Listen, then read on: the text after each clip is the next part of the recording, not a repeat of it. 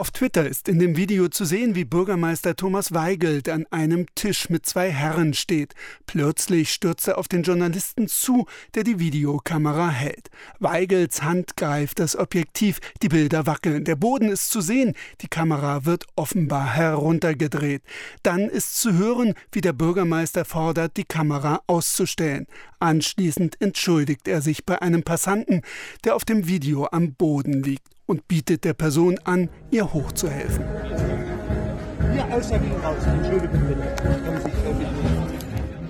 Auch der Journalist stürzt durch den Angriff auf den Boden, wie die Ostthüringer Zeitung, für die er berichtete, mitteilte. Der stellvertretende Chefredakteur Tino Zippel sagte dem MDR: Also es ist so, dass unser Kollege Strafanzeige erstattet hat gegen den Bürgermeister wegen Körperverletzung und Sachbeschädigung. Ansonsten werden wir uns weiter nicht einschüchtern lassen. Aus unserer Sicht gilt es, die Meinungs- und Pressefreiheit an dieser Stelle zu verteidigen. Die Polizei nahm die Strafanzeige des Journalisten auf. Es bestehe der Verdacht der Körperverletzung und der Sachbeschädigung, sagte ein Sprecher.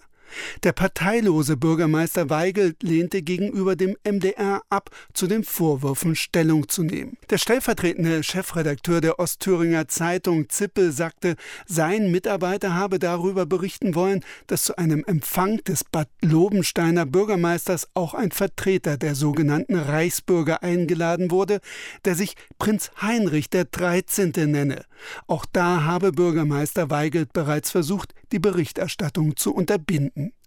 In einem ebenfalls auf Twitter veröffentlichten Video ist zu sehen, wie der Amtsträger dem Journalisten den Zutritt verwehrt. Verlassen Sie bitte das Schloss.